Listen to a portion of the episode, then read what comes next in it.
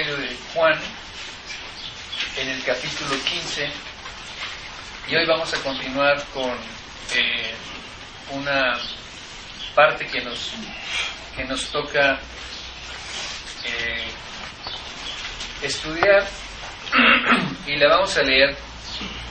Vamos a leer Juan 15 del 26 al capítulo, hoy vamos a comenzar, por cierto, a estudiar el capítulo 16. Vamos a leer Juan 15, 26 hasta el capítulo 16 de Juan, el versículo 4. Si lo quieres leer, Enrique, por favor. Juan 15, 26 a 16, 4. Adelante, por favor. Pero cuando venga el consolador, a quien yo os enviaré del Padre, el Espíritu de verdad, el cual procede del Padre, Él dará testimonio acerca de mí, y vosotros daréis testimonio también, porque habéis estado conmigo desde el principio. Estas cosas os he hablado, para que no tengáis tropiezo. Os expulsarán de las sinagogas, y aún viene la hora cuando cualquiera que os mate pensará que rinde servicio a Dios, y harán esto porque no conocen al Padre ni a mí. Mas, os he dicho estas cosas para que cuando llegue la hora os acordéis de que ya os lo había dicho. El que sigue también, por favor, perdón. Esto no os lo dije al principio porque yo estaba con vosotros. ¿Lo quieres volver a leer nuevamente, por favor? Adelante. Pero cuando venga el consolador, a quien yo os enviaré del Padre, el Espíritu de verdad, el cual procede del Padre, Él dará testimonio acerca de mí, y vosotros daréis testimonio también, porque habéis estado conmigo desde el principio. Estas cosas os he hablado para que no tengáis tropiezo.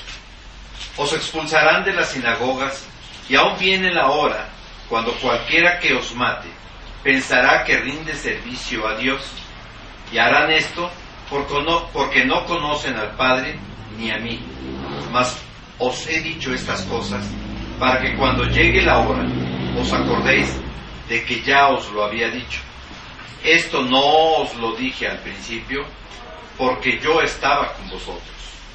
Al estudiar este capítulo 15, eh, comenzamos con esta ilustración que menciona Jesús de la vid y los pámpanos, siendo el tallo el creyente o la persona que ha aceptado a Cristo en su corazón, este retoño que recibe la vida de esta conexión con el tallo y el fruto que finalmente Dios ha querido eh, lograr en la vida de una persona que ha vuelto a nacer.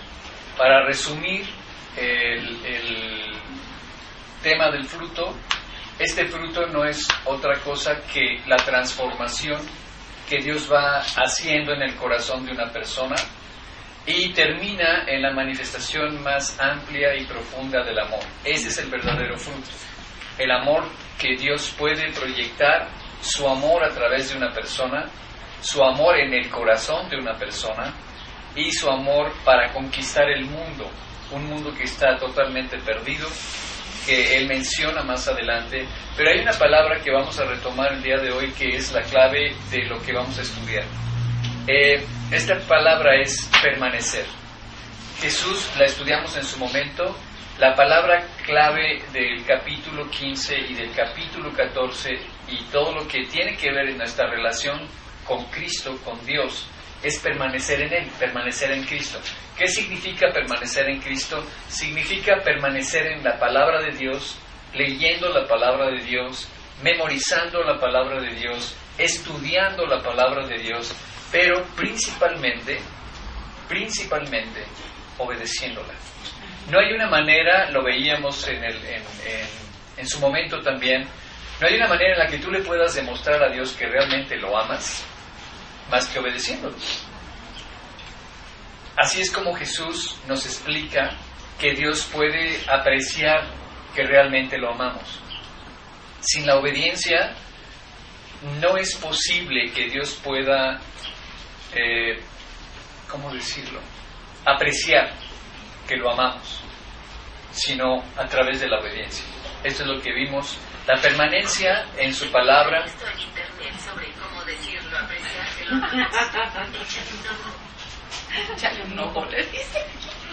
Me dice, encontré esto en internet sobre cómo decirlo, apreciar que lo amamos. Esta sí me pone unos...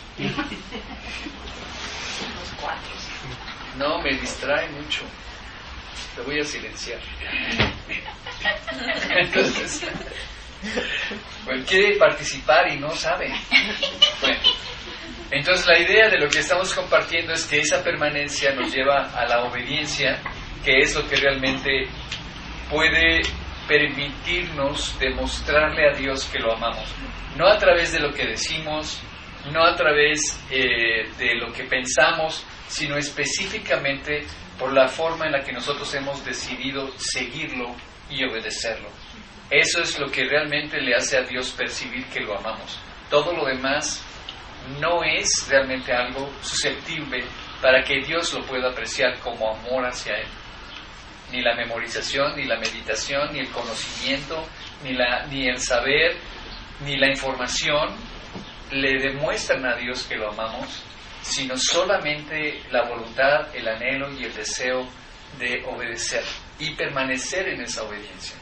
Cuando yo decido obedecer, entonces yo tengo algo más de Jesús en mí y cuando yo decido obedecer, Él tiene más de mí. Él tiene más de mi corazón. Así que, y un secreto de la obediencia es que la bendición siempre llegará después de que obedezcas. Nunca antes.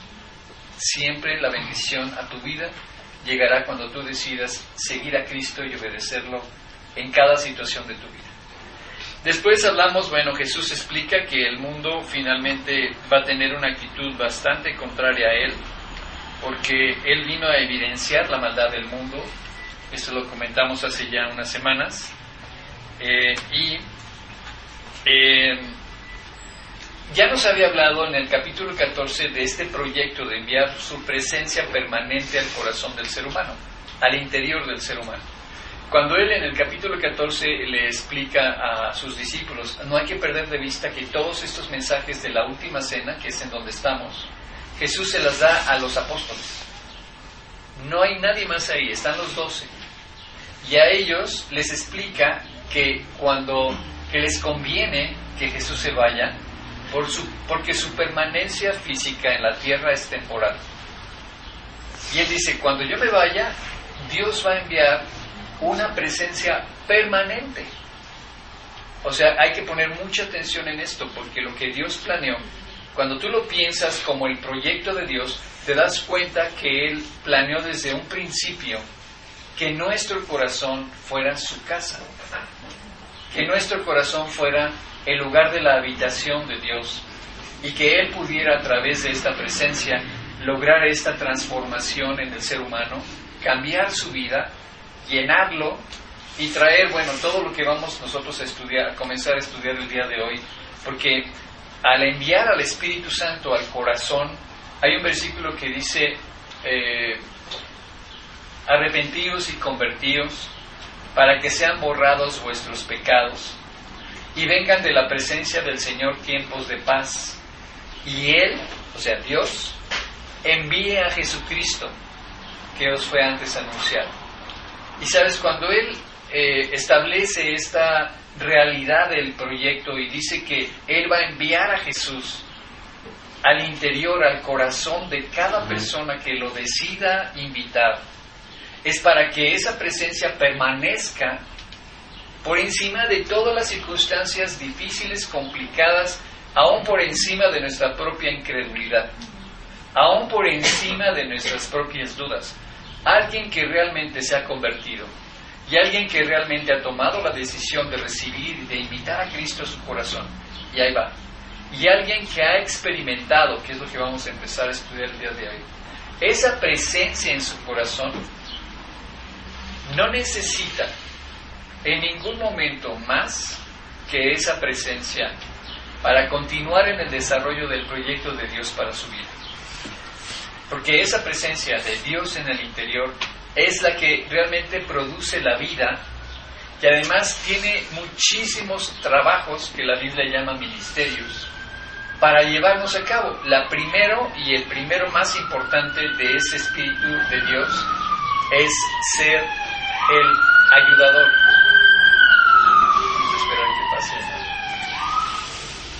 Ser el ayudador. Cuando la palabra utiliza paracletos en griego para, esta, para describir al Espíritu Santo, este paracletos era un, lo voy a decir en palabras coloquiales, un multiusos. Era el que podía ayudar a una persona, un paracleto era alguien que ayudaba a alguien a caminar, que ayudaba a alguien en una enfermedad, que ayudaba a alguien en una tristeza, que ayudaba a alguien en una eh, eh, desesperanza, que ayudaba a alguien, es decir, un ayudador en todas las necesidades de alguien. Y ese es el que Dios describe como el Espíritu Santo. Cuando tú invitas a Jesús a, a, tu corazón, Él pone esa presencia en cada una de las personas que deciden recibirlo y a través de esta presencia Él hace este trabajo. Él es el que está ahí ayudándote a decirte, oye, no esto, sí esto. Él es el que está ahí diciéndote, no te preocupes, sigue adelante. Él es el que te dice, no importa que te rechacen, no importa que tengas problemas, confía en Dios, sigue adelante. Él es el que te traduce la Biblia, el que te enseña, el que lo graba, el que te alienta, el que te redarguye, el que te ayuda a evitar que te metas en problemas. Es ese ayudador que Dios dejó como una presencia permanente cuando Él se fue, físicamente. Así que pero ese, ese Espíritu Santo que Jesús vuelve a mencionar ya en este capítulo 15 al final, tiene otros trabajos y otro, otro ministerio que es verdaderamente hermoso, porque cuando tú comienzas una relación personal con Dios, y creo que la mayoría de los que estamos aquí la hemos comenzado y tenemos tiempo de haberla comenzado, yo tengo 32 años de haber recibido a Cristo en mi corazón, y a través de esos 32 años esta realidad que yo les voy a compartir el día de hoy, esta realidad que alguien comienza a vivir cuando le entrega su vida a Cristo y le invita a su corazón. Así que eh, el hombre quiere ser feliz, el hombre quiere tener paz, el hombre quiere tener felicidad, el hombre quiere tener tranquilidad, quiere estar seguro, quiere estar confiado cuando piensa, cuando oímos esto, ¿no? Y vemos lo que el coronavirus está generando en el mundo, tú dices, bueno, qué incapaz es el ser humano para tener paz, ¿no? Qué incapaz es el ser humano para tener tranquilidad. Y sabes qué me impresiona muchísimo, me, me preguntaban ayer qué opinaba yo del coronavirus. Leí un chiste que me encantó. Eh, si el, el coronavirus no va a llegar a México, porque tiene miedo de que le roben la corona.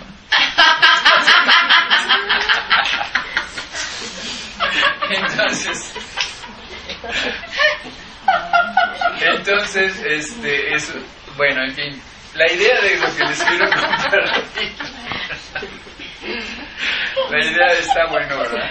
La idea de lo que les quiero compartir es que eh, al preguntarme qué opinaba yo del coronavirus, es evidente y lo sabemos eh, de cierto porque Dios lo dice en la Biblia, que en, en ningún momento cuando Él crea al ser humano pensó o planeó ni las enfermedades ni la muerte.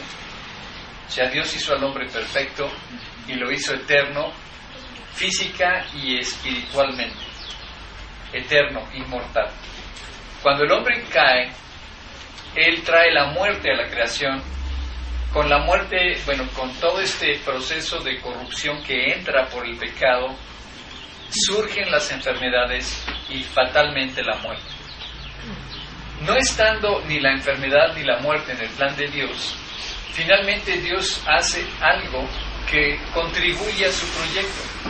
Él permite que sucedan estas cosas y usa estas cosas que suceden para acercarnos a Él. ¿A qué me refiero específicamente? Me refiero a que este hombre soberbio, autosuficiente, tecnológicamente avanzado, eh, muy informado, científico, eh, muy dueño de sí mismo, muy controlador de las circunstancias, se está peleando con un animalito que mide cuatro micras. ¿Sabes cuánto es eso? Menos de la mitad de un milímetro. Y ese animalito de menos de la mitad de un milímetro, sin cerebro, tiene al hombre arrinconado. Lo tiene de verdad al borde de un colapso mundial. Y creo que atrás de esto hay un mensaje. El hombre no puede controlar absolutamente nada y su vida puede cambiar en un segundo.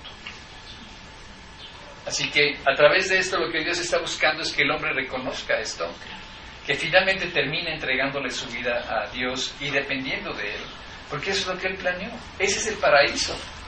Cuando vuelves a nacer, cuando recibes a Cristo en tu corazón, el proyecto de Dios es regresarte al paraíso.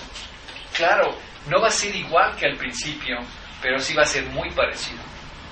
Porque aquí es donde empezamos nosotros a entender qué dice Jesús cuando Él dice, cuando Él habla en este pasaje y dice, pero cuando venga el Consolador, está hablando de este ayudador, de este Espíritu Santo, a quien yo enviaré del Padre, que es algo que Él va a hacer, el Espíritu de verdad, fíjense bien, el cual procede del Padre, este es un asunto verdaderamente serio. O sea, cuando alguien decide recibir a Cristo en su corazón, está recibiendo este espíritu que proviene de Dios y que así es como Dios lo planeó que sucediera. El hombre vive con su propia maldad, nace con su propia maldad, vive de su propia maldad, eh, eh, guía su vida bajo el filtro de su propia maldad. Cuando Dios planeó rescatar a un ser como tú y yo en esa condición, tenía que hacer algo que viniera de afuera del ser humano para poderlo ayudar. El conflictivo, corrompido, el peleonero, necio, rebelde, no puede ser la solución. No la puede tener. Entonces la solución tendría que venir de afuera. Tendría que venir de alguien que nos pudiera ayudar desde afuera. Que no estuviera involucrado en toda la mentalidad y los impulsos corrompidos y pasiones que tiene el ser humano que lo tienen donde está. Tendría que venir de fuera y Dios así lo hizo. Él envió a su hijo. Él hizo que su hijo naciera. Cuando yo pienso en esto, de verdad, yo no sé si lo puedo transmitir, ojalá Dios me dé la gracia para poderlo transmitir como realmente es. Pero, y lo he mencionado en otros estudios, en otras, en otras predicaciones, pero imagínate a un ser como Dios, sin tiempo, sin materia, decidió meterse en el tiempo y meterse en la materia y nacer. Para venir a ayudarnos a resolver un problema que los seres humanos no podemos resolver. Nuestra propia maldad, que determina el camino de nuestra vida y que finalmente termina metiéndonos en problemas todo el tiempo. Vamos a leer 2 de Pedro 1.4, por favor.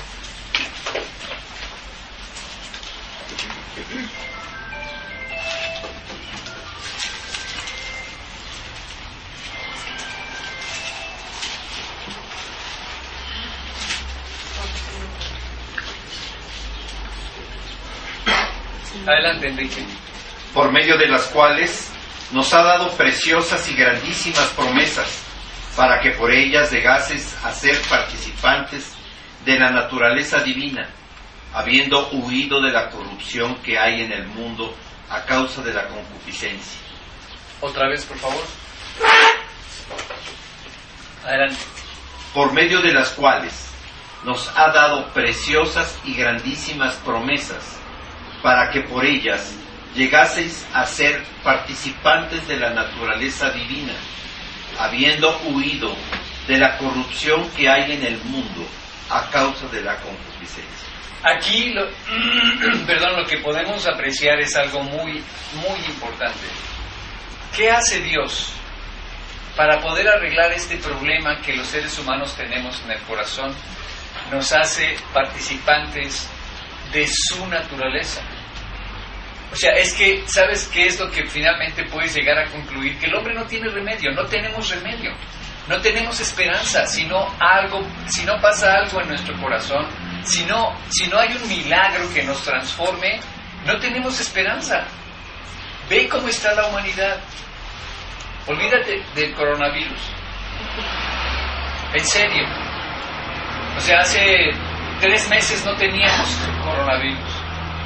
¿Y qué ves en la humanidad? Corrupción, inmoralidad, eh, delitos, eh, asesinatos, guerras, guerras en todos lados, gente desesperada, inmigrantes, todo lo que vivimos aquí en México, toda esa oscuridad en la que vive el ser humano, sin esperanza.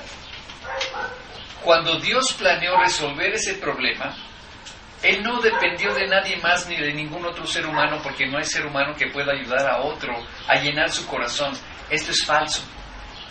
O sea, tú no le puedes exigir a alguien que te haga feliz. Olvídate de eso, no existe.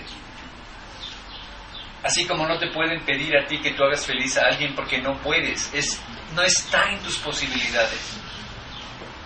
Dios tenía que arreglarlo de alguna manera que, en la que el hombre no interviniera para poderlo ayudar. Y entonces Él vino.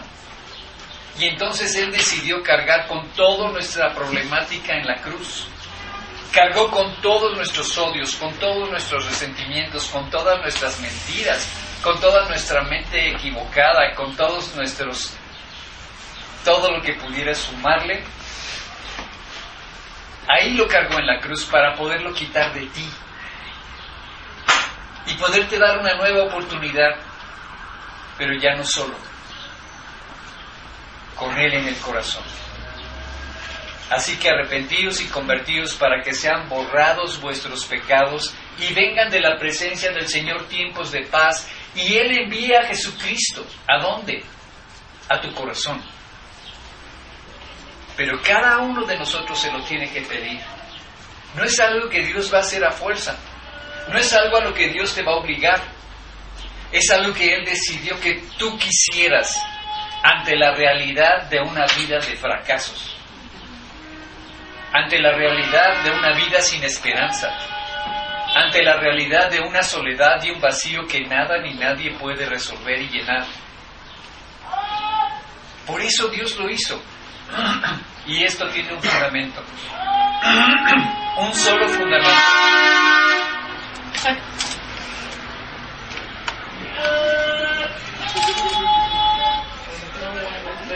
Ayer estábamos en, así en lo más precioso de la prédica, al punto de así de, llevar a la gente, estaba hablando de, cuando Jesús habla de, le habla a Capernaum y le dice, Capernaum, hasta el cielo fuiste levantada y estaba yo así diciéndoles, es que hasta el cielo Dios te levanta para que entres al reino de los cielos y pácate las que se rompe una silla y se cae una persona en ese momento.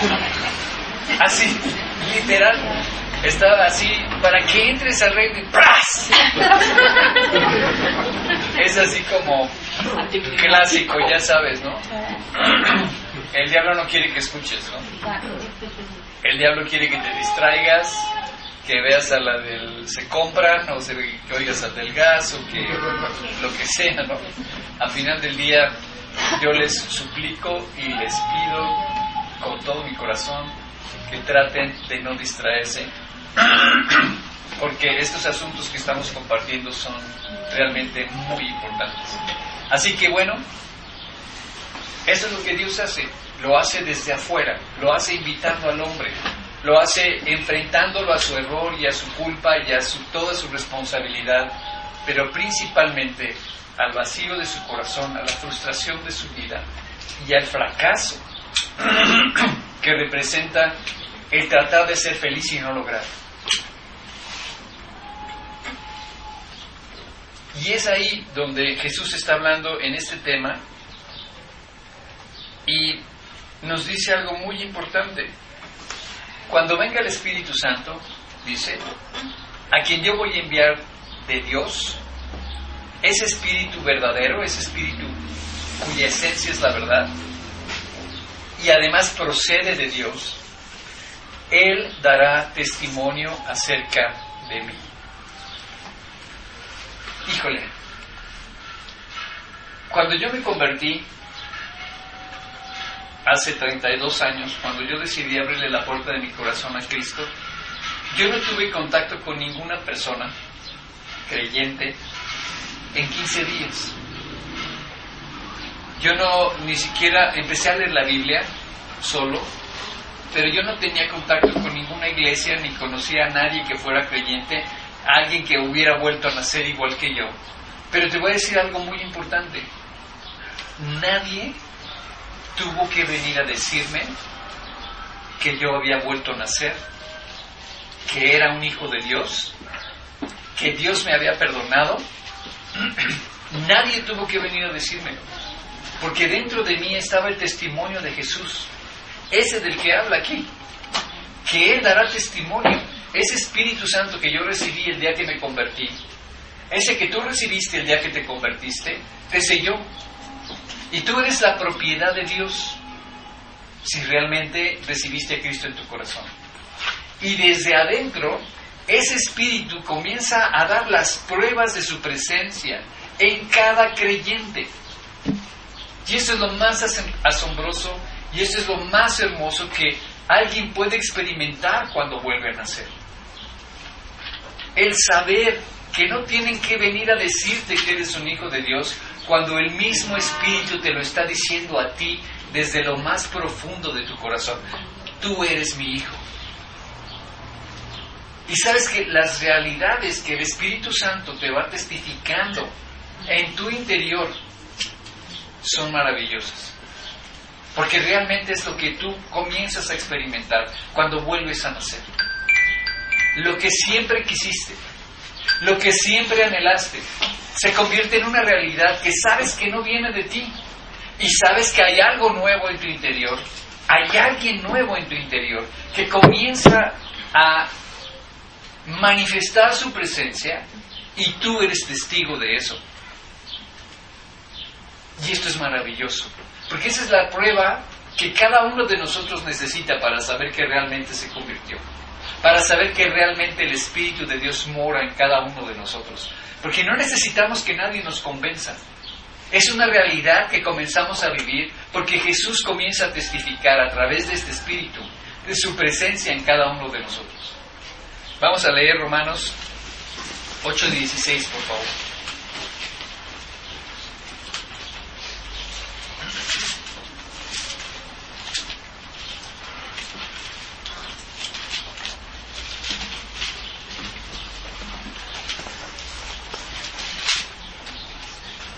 Adelante, Enrique, por favor. El Espíritu mismo da testimonio a nuestro espíritu de que somos hijos de Dios. Otra vez, por favor. El Espíritu mismo da testimonio a nuestro espíritu de que somos hijos de Dios. Esta es la realidad más evidente o la realidad más tangible, si se puede llamar de alguna manera, de que alguien ha vuelto a nacer. Nadie se lo tiene que decir. Es una experiencia personal que cuando tú recibes a Cristo en tu corazón, Él comienza a manifestarse y lo primero que hace, lo primero que produce en el interior de una persona es esta certeza. El Espíritu, es decir, el Espíritu de Jesús, el Espíritu Santo, da testimonio. ¿Qué significa? Que el mismo Espíritu te dice que tú eres un hijo de Dios. El, mismo Espíritu da testimonio a nuestro espíritu de que somos hijos de Dios. Nadie tiene que convencer a nadie de eso. Nadie. Es algo real que sucede. Porque Dios envía su espíritu cuando alguien invita a Cristo a su corazón. Cuando alguien comienza esta relación personal con Dios. Y cuando esto sucede, la persona es restaurada al proyecto original de Dios.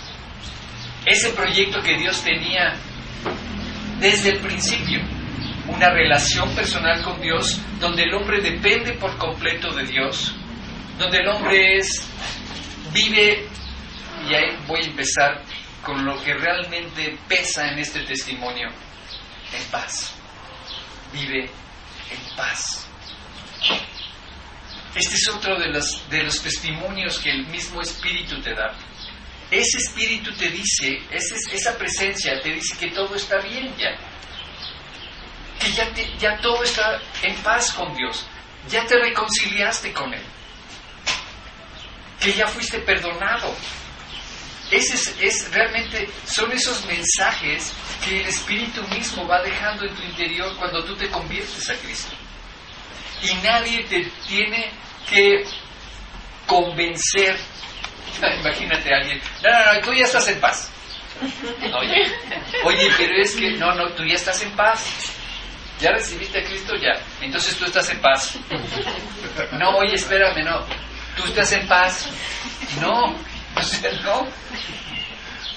Quien realmente se convierte y quien realmente entiende cuál es el secreto de la paz, el secreto de la paz es este, que tú estés totalmente seguro, fíjate bien, que en los términos de Dios,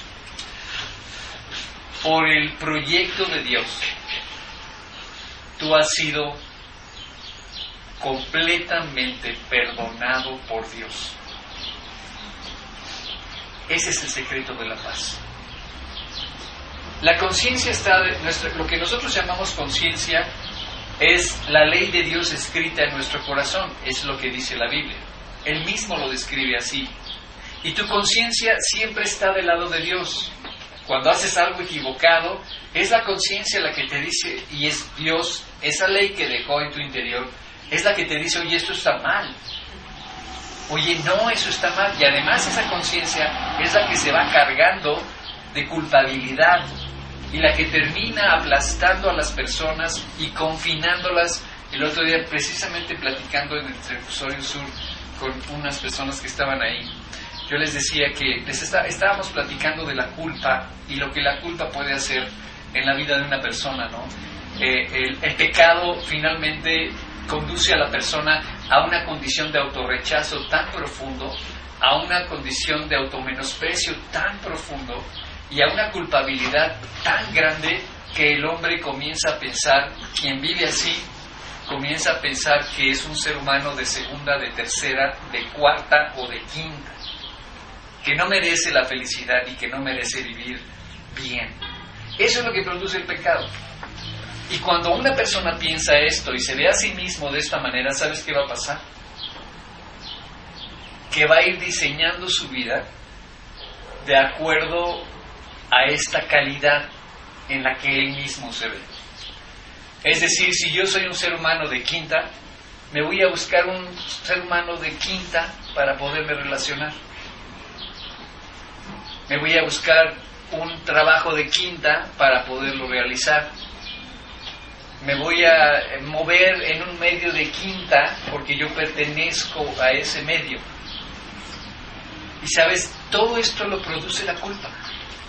Todo eso lo produce este autorrechazo porque sabemos que no somos buenas personas y nos boicoteamos la felicidad.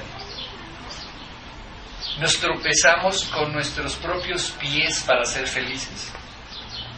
Y esta es una de las grandes tragedias de los seres humanos. Eso es lo que Jesús vino a arreglar. Cuando el Espíritu te dice que tú eres hijo de Dios, es porque eres hijo de Dios. Y cuando eres hijo de Dios, no eres ni de segunda, ni de tercera, ni de cuarta, ni de quinta. Eres hijo del Dios Altísimo. Eres hijo del Creador del universo. Y tienes un lugar muy especial en su corazón. Tienes un lugar muy especial en su vida. Así que cuando Jesús habla de este, testimonio, él dice que Él va a dar testimonio de sí mismo en el interior de, la persona, del creyente. A esto se le llama lo que Jesús está hablando en este momento, es el testimonio del Espíritu al creyente. Pero también habla de otro testimonio, él menciona el testimonio que el creyente da del Espíritu. Y sabes, esta palabra testimonio es una palabra de verdad maravillosa. Dios tiene un proyecto para tu vida. Dios tiene un plan precioso para tu vida. Hacerte testigo. Hacer que tú puedas hablar de esa transformación. Hacer que tú puedas, al saberte por esa presencia del Espíritu Santo, Hijo de Dios, y además perdonado, y además limpiado, y además en una relación personal con Dios, porque eso mismo te lo plantea el Espíritu. Lo que Dios planea y lo que Dios anhela es que tú lo puedas compartir con otras personas que están buscando una solución como tú la estabas buscando. Así que primero el Espíritu te va a dar testimonio a ti. Y después la idea de Dios es que tú lo compartas con otras personas. Así que lo primero que hace Dios es dar testimonio de nuestra salvación, trayendo a nuestra vida los elementos que siempre quisimos encontrar. El amor, la paz, la seguridad, la confianza. Eso es lo que finalmente Dios te hace experimentar con su presencia. Y tú eres testigo de eso, porque está sucediendo en tu corazón. Porque eso es lo que Dios produce cuando alguien lo invita. Lo que Jesús produce cuando alguien vuelve a nacer, que es lo que Dios plantea en la Biblia. Así que cuando Dios toca la puerta del corazón, es para cambiar tu vida. Y no nos imaginamos que no solamente estamos aceptando la salvación, sino que en Jesucristo se encuentra el verdadero tesoro de la vida. Porque a medida que comenzamos a caminar con Él, descubrimos que estamos completos y estamos satisfechos. Así que lo primero que Dios quiere cambiar es tu vida. No se puede establecer una relación contigo o conmigo por nuestra condición natural. Somos corruptos, somos incrédulos y estamos muertos espiritualmente. Así que esto es lo que nos impide tener esa relación con Dios.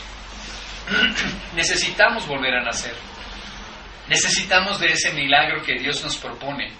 Necesitamos invitarlo al corazón, necesitamos que su presencia, su naturaleza, resida en nuestro interior después de nuestra invitación. Sin esto es imposible tener una relación personal con Dios. Así que Dios nos da realmente el elemento que nos permite estar en relación con Él y es esta vida espiritual que recibimos cuando invitamos a Cristo al corazón. Así que cuando nos invita a dar testimonio, cuando habla de esta testificar, está hablando de testigos presenciales, testigos presenciales que se convierten en estos testimonios que Dios quiere que alcancen a otros. Somos testigos en nuestra propia vida de lo que Jesús está haciendo, de lo que Jesús ya hizo, de lo que está por hacer, de su presencia en nosotros. Porque este, este testimonio que Él te da desde tu propio ser, desde tu interior, es el, el que Dios espera que otros conozcan y sepan y se enteren para traerlos a Cristo también especialmente a los que amas. Así que este testimonio es el elemento central y nuevo de nuestra relación con Dios. Y Dios va dando a nuestro propio ser este testimonio de que hemos vuelto a nacer y somos nuevas criaturas. Y a partir de entender lo que significa testimonio, comenzamos a hablar y a testificar de lo que Dios está haciendo en nosotros ese es el momento en el que entendemos la importancia y entonces lo único que comienza a preocuparnos es que ese testimonio sea correcto. Así que Es decir, ese testimonio de nuestras vidas que corresponda al testimonio que Dios te está dando en tu interior. Sabes, todo este proceso de transformación en el que Dios nos ha colocado, una vez que tú vuelves a nacer, cada verdad, cada principio que Él está testificando en tu interior que es real y que tú asientas y asumes en tu interior que así es, tiene que proyectarte en tu, proyectarse en tu vida real. Porque para eso Dios te está transformando. Para eso te hizo volver a nacer. No, no nos dio la oportunidad de volver a nacer para que regresáramos a vivir igual. Esto es una tontería. Nos dio la oportunidad de volver a nacer para que pudiéramos caminar en una vida que Él planeó. La verdadera vida, lo demás es pura mentira. Son mentiras que el mundo te va a hacer feliz, que el mundo va a tener lo que tú necesitas, que en el mundo vas a encontrar el éxito, la, felicidad y la paz. Por favor, ahórrate dolor, sufrimiento, tristeza, fracasos. Son mentiras. Lo que el mundo te ofrece es neblina. Es solamente un engaño, es una imagen, una mentira, es un espejismo que se desvanece a medida... ¿Tú sabes qué pasa con los espejismos en el desierto? Los ves, ¿no? Y tú dices, ay, mira, ahí hay un Starbucks, ¿no? en el desierto, ¿no? Y entonces empiezas a caminar hacia el Starbucks y, y de repente lo ves así como raro, ya no lo ves tan definido. Comienzas a caminar, a caminar y sigues caminando y de repente ya no lo ves. Porque es un espejismo. Y sabes, el hombre ha decidido caminar para alcanzar espejismos, desperdiciando su vida, perdiendo el tiempo. Así que si tú has vuelto a nacer, es un error terrible tratar de fundamentar tu vida nuevamente en lo que nunca funcionó. Cuando yo oigo lo que estoy diciendo, digo, no puede ser.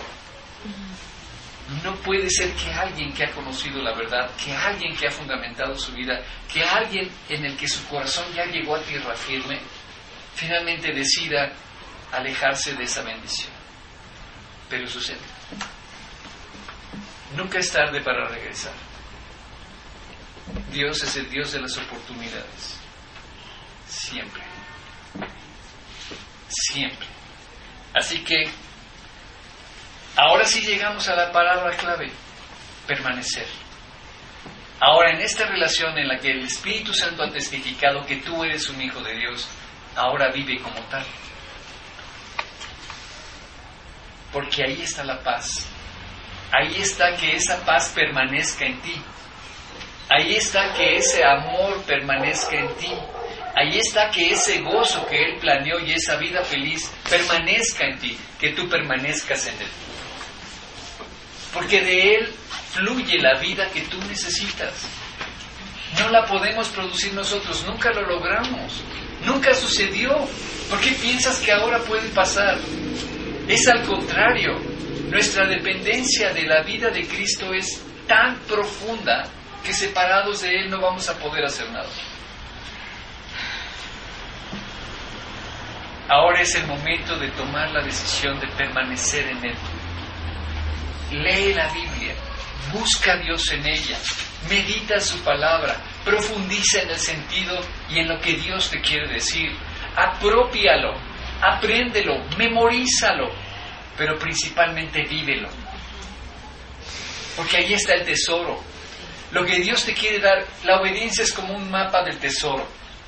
Comienzas por conocer el principio, comienzas por conocer la voluntad de Dios, sabes lo que Dios quiere de ti y vas avanzando en ese mapa.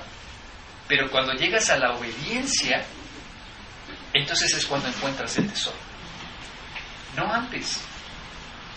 Aquí es donde permanecer se vuelve clave para que esa vida y ese, ese testimonio permanezcan en cada uno de nosotros.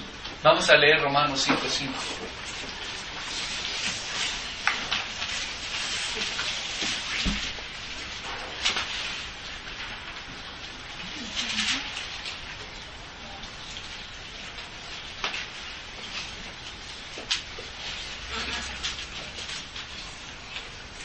Adelante, Enrique, por favor. Y la esperanza no avergüenza, porque el amor de Dios ha sido derramado en nuestros corazones por el Espíritu Santo que nos fue dado.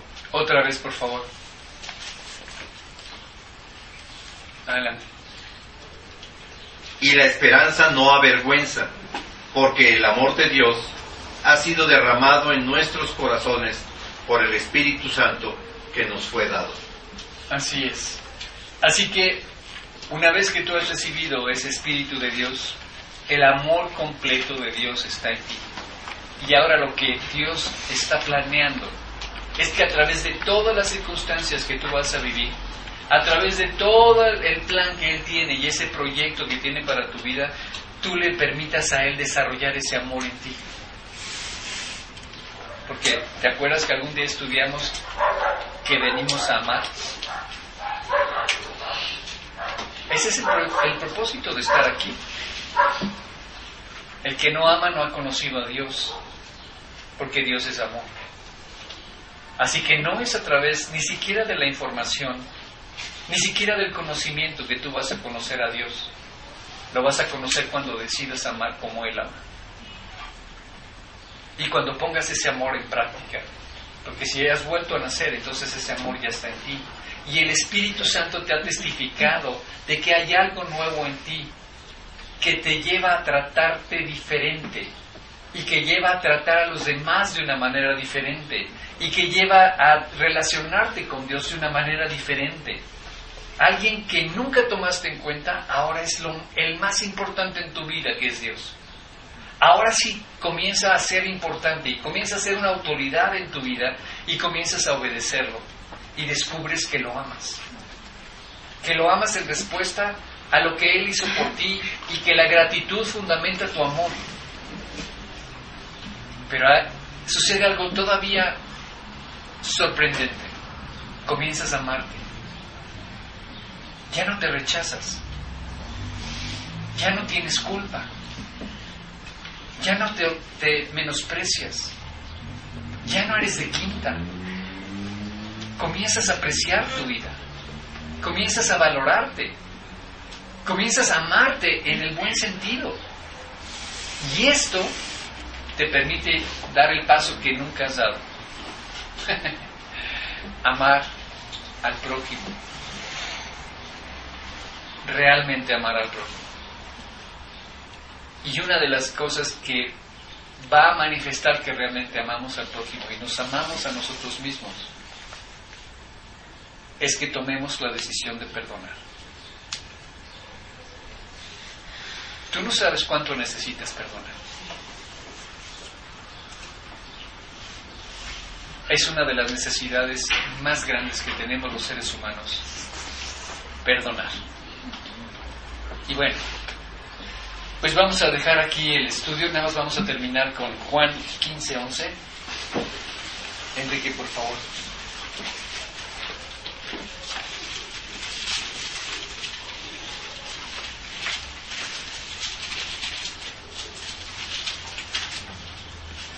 Adelante.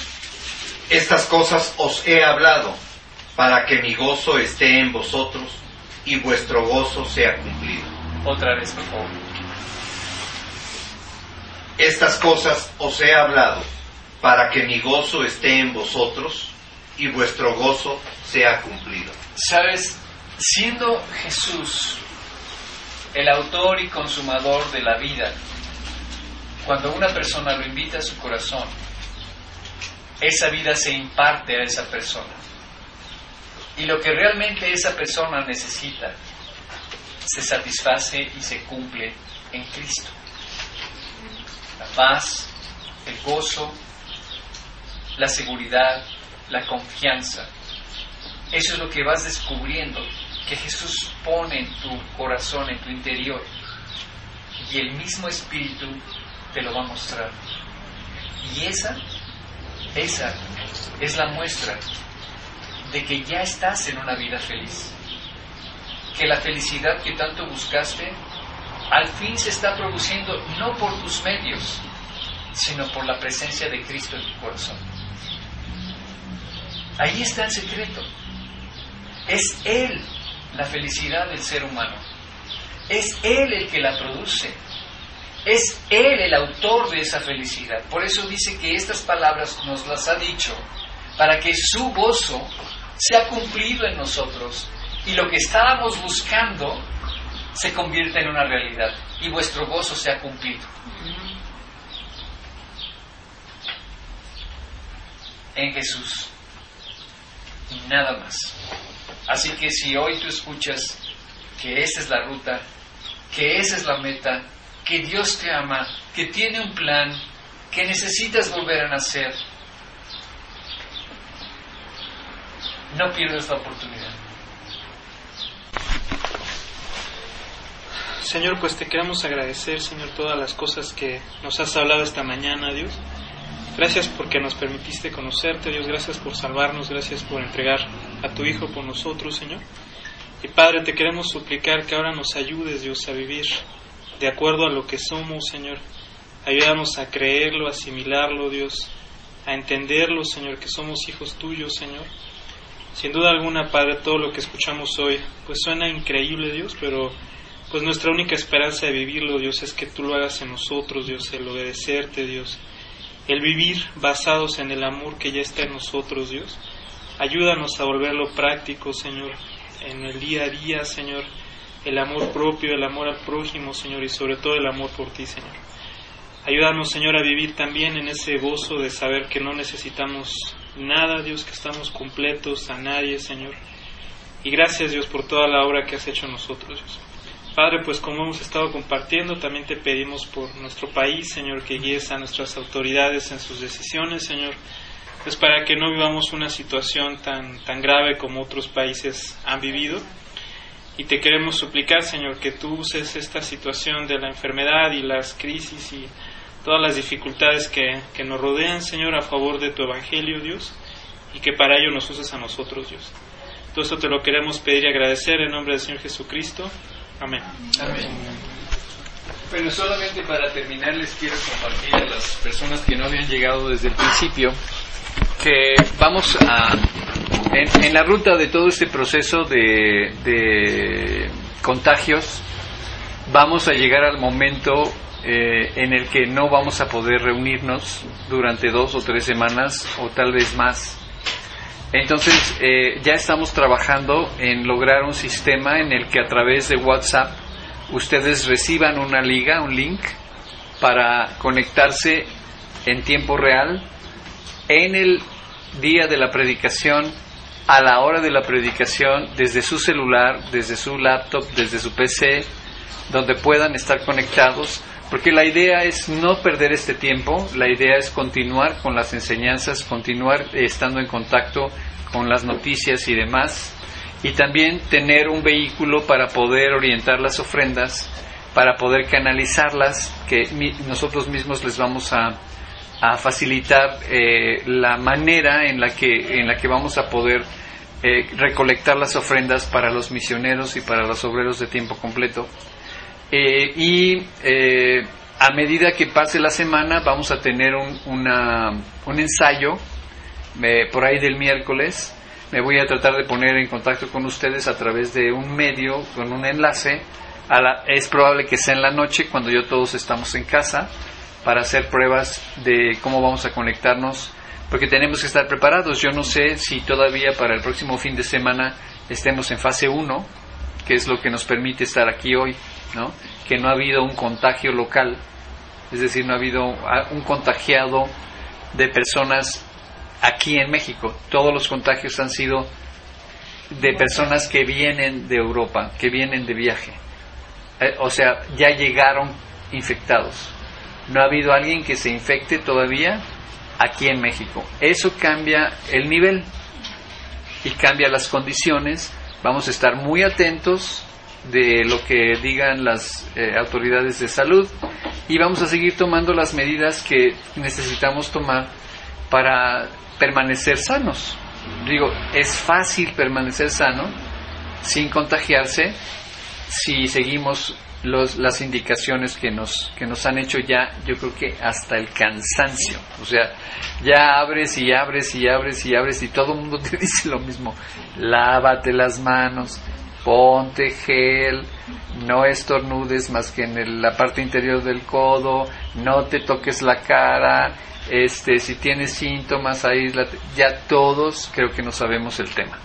Pero tenemos que ser eficientes y tenemos que ser muy conscientes de que depende el 90% de nosotros que podamos contagiarnos o no. la parte más difícil, híjole, la parte más difícil es no te toques la cara. Es automático. Hoy estaba viendo una, una, un artículo precisamente de la BBC de Londres donde sacan fotos de, de, bebés dentro de la matriz de la mamá tocándose la cara. No saben las noticias. No, me refiero a que es un, es un, es un instinto, es un, es un reflejo que lo traemos en el ADN. Entonces, la persona que estaba eh, compartiendo esto dio un consejo. Mantén tus manos entrelazadas siempre. Porque va a ser más difícil, ¿sí? Así. Va a ser más difícil que tengas, la, te va a costar más el, el, deshacer las manos y en el camino tienes la, la oportunidad de desistir. Mantén siempre las manos entrelazadas y va a ser menos probable que te toques la cara.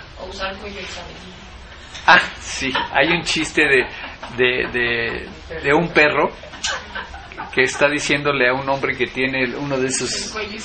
Este es el cuello isabelino de los animales. Sí. Bueno, pues ese estaría bueno para nosotros ahora. Bueno, que Dios los bendiga. Les recuerdo sus ofrendas.